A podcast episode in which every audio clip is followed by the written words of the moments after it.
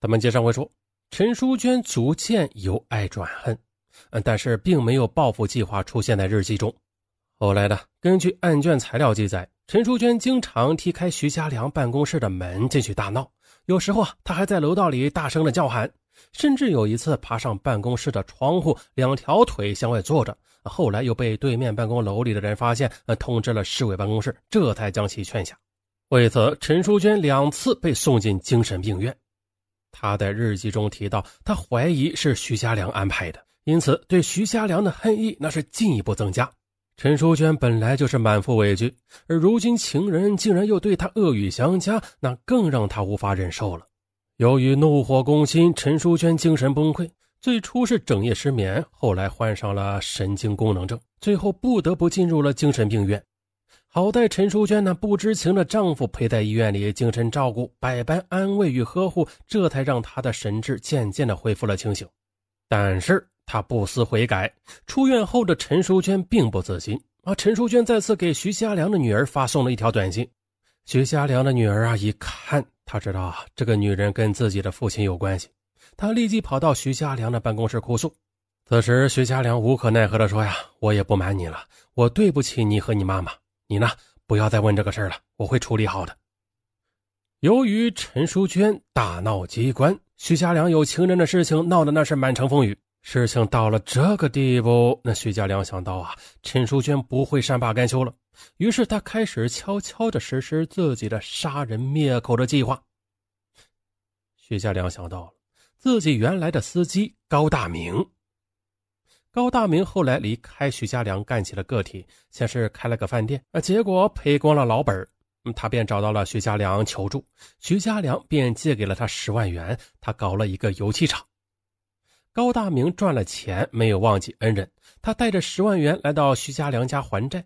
徐家良告诉高大明啊，自己眼下遇到了一个坎儿，如果处理不好，那这一生都要彻底毁了。最后，徐家良说出了被陈淑娟死死纠缠、难以脱身的事你明说，怎么办？由我来。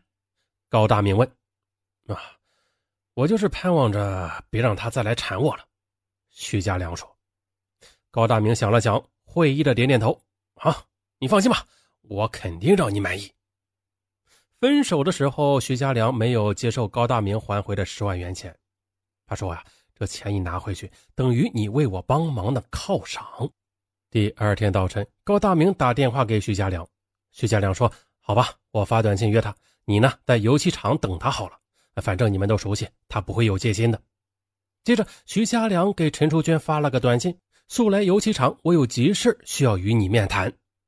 大约晚上八点的时候，陈淑娟发来短信：“姓徐的，你可把我害惨了。”啊，徐家良从这个短信里已经猜测到高大明已经与他见了面，于是他又给对方回了一个短信：“平安顺利，好自为之。”后面的情况，徐家良就不太清楚了。后来，徐家良给高大明打电话问情况怎么样啊？高大明说：“啊，做完了，没有什么问题。”根据徐家良的供述，警方逮捕了高大明。高大明被捕后供述：陈淑娟按照徐家良短信上的内容来到了我的油漆厂，而我的工厂在城外比较偏僻啊，正赶上过年，工人们都放假回家了，所以啊，厂里就我一个人，很方便。他不再反抗，我便开始捆他。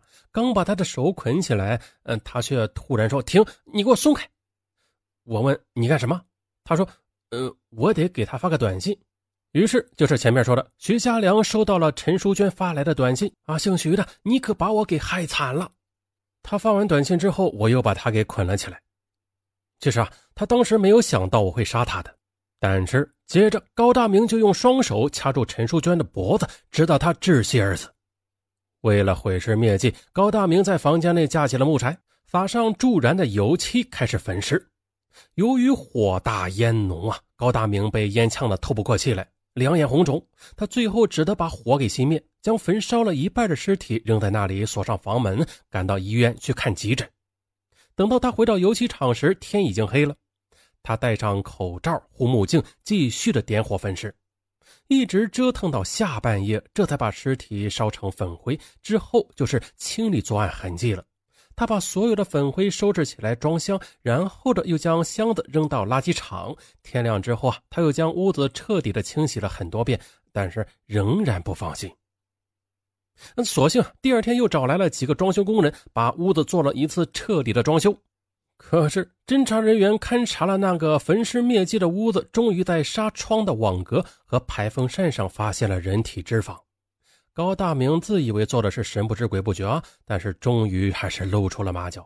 而若不是那本神秘日记，陈淑娟失踪之谜有可能是永远的石沉大海的。再说这边，当董大建发现陈淑娟留下的日记后，他拿着妻子的日记直奔市政协，要求与徐家良见面。工作人员打电话报告了徐家良，徐家良的回答十分干脆：不见。董大建吃了闭门羹，心中盛怒难平，径直奔向燕北市纪委，立即引起了纪委的高度重视。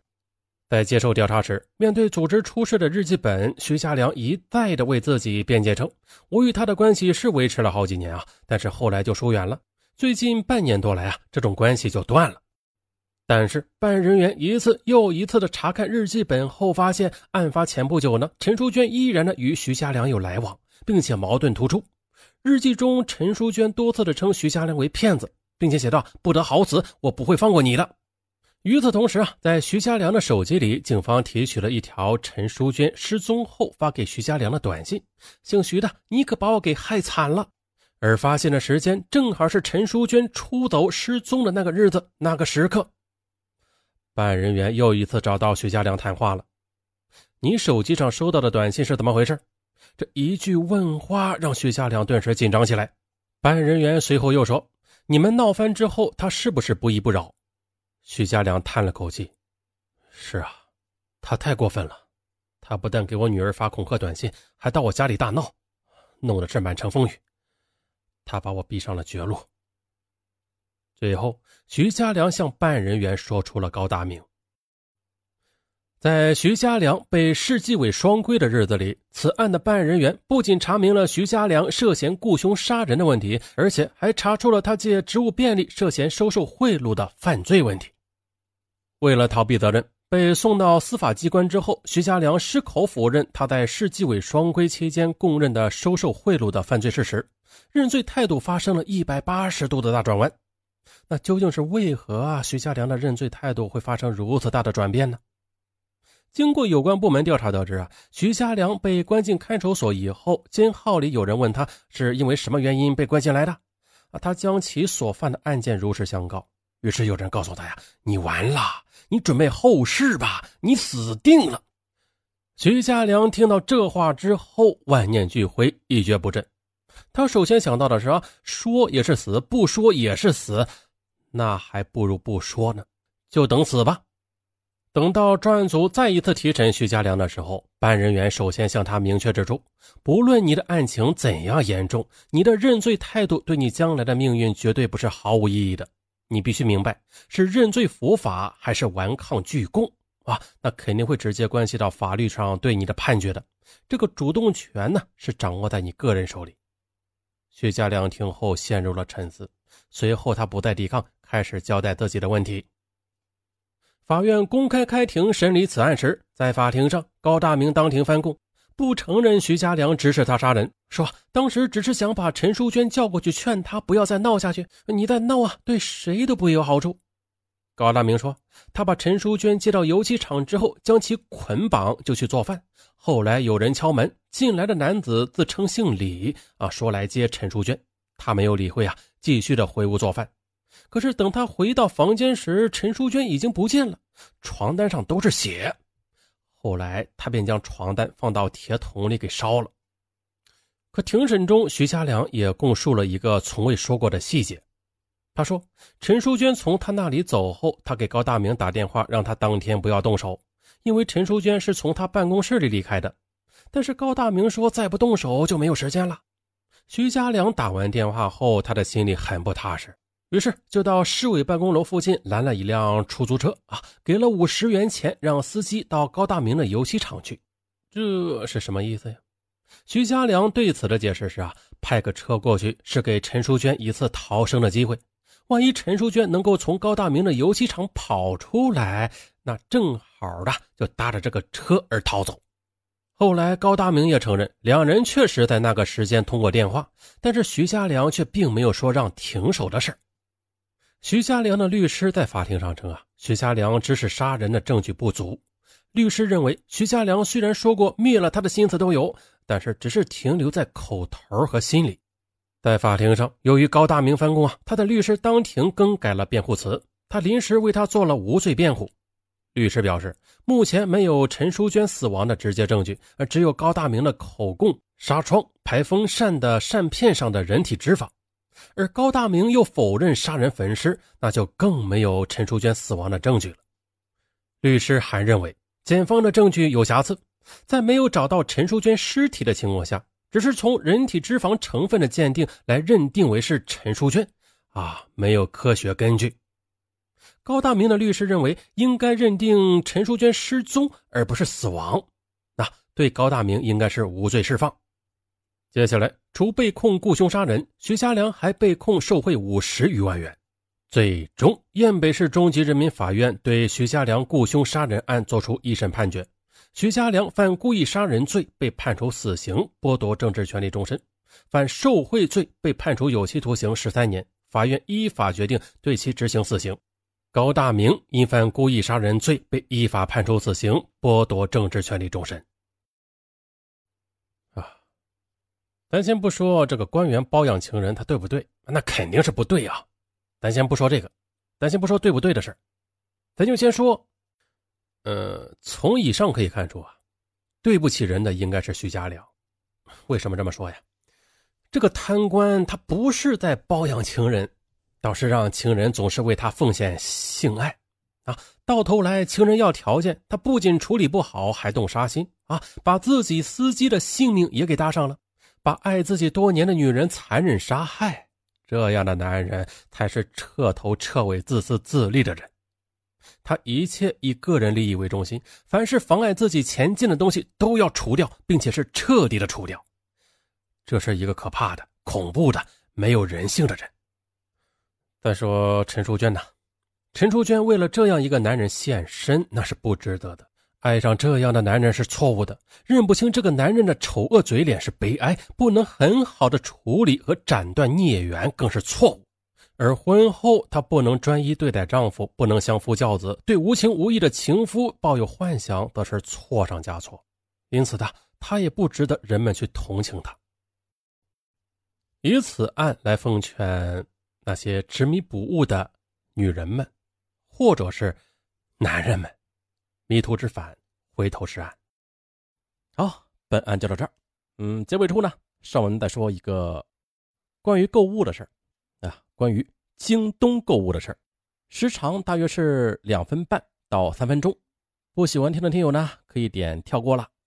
对，六幺八购物节又要来了，不知各位听友还记不记得去年的这个时候？上文为大家带来过淘宝的红包啊，有很多听友都抢过，抢到的红包啊很过瘾，可以在淘宝无门槛购物抵现金用。啊，有听友抢一块的、两块的，甚至五块的、八块的、十块的都有啊。甭管大家抢了多少钱，嗯，都可以抵现金用啊。你买的东西再便宜都可以抵。那再举个例子，因为有新听友可能不知道，嗯，比如说呀，你买的东西是五块钱，在上文这里抢了两块钱的红包。那这两块钱的红包就可以抵现金了，五块钱的商品仅需三元钱。还有呢，如果你抢了五元钱的红包，那你这个商品就一分钱不用花，还包邮到家啊，特别划算。不过呢，今年上门为大家带来的是京东的红包啊，不是淘宝的了。那有听友说啊，上文我用淘宝啊，不用京东，那淘宝的没有了吗？有，嗯，淘宝的是二十九号到三十号左右开始发放。现在啊，咱们先说京东。嗯，有习惯用京东购物的听友有福了。现在啊，就点亮屏幕，在上文节目播放页的下方有一个小黄条，上面写着“抢红包”三个字啊，点一下小黄条就能抢到京东购物红包了。嗯，还有一种方法，就是打开京东，输入“大舌头上文”几个字啊大舌头上文”五个字啊，也能抢到红包。也就是说，两种抢红包的方式。抢到红包啊，一天是可以抢三次。一般第一次抢的是无门槛红包啊，甭管多便宜的东西啊，都可以抵现金。然后第二次和第三次抢到红包就不是无门槛了，一般都是那种，嗯，买个多少钱呢？抵多少钱的那样的红包，那样的或者说是代金券，啊，那样的大家可以忽视。稍微呢友情提示：无门槛红包含金量最大，甭管谁抢到，如果你正好要到京东购物啊，不要浪费，用了它，啊，当然了，可以叠加使用啊。今天抢一块，明天抢三块，后天抢了五块，一直这些红包都可以叠加起来，一直抢到六幺八，就是六月十八，啊，抢到的无门槛红包啊，记得上面有日有日期啊，大家要注意日期，不要过期。好了，两种抢红包的方法，第一种就是打开现在上文的播放页的页面，下方有一个小黄条，点击即可抢红包，每天抢三次。还有一种就是打开京东 APP，搜索“大舌头上文”五个字啊，也可抢到红包。嗯，记住是大舌头上文哦，您是搜上文是没有的。好，打开京东 APP，搜索大舌头上文，祝大家好运，拜拜。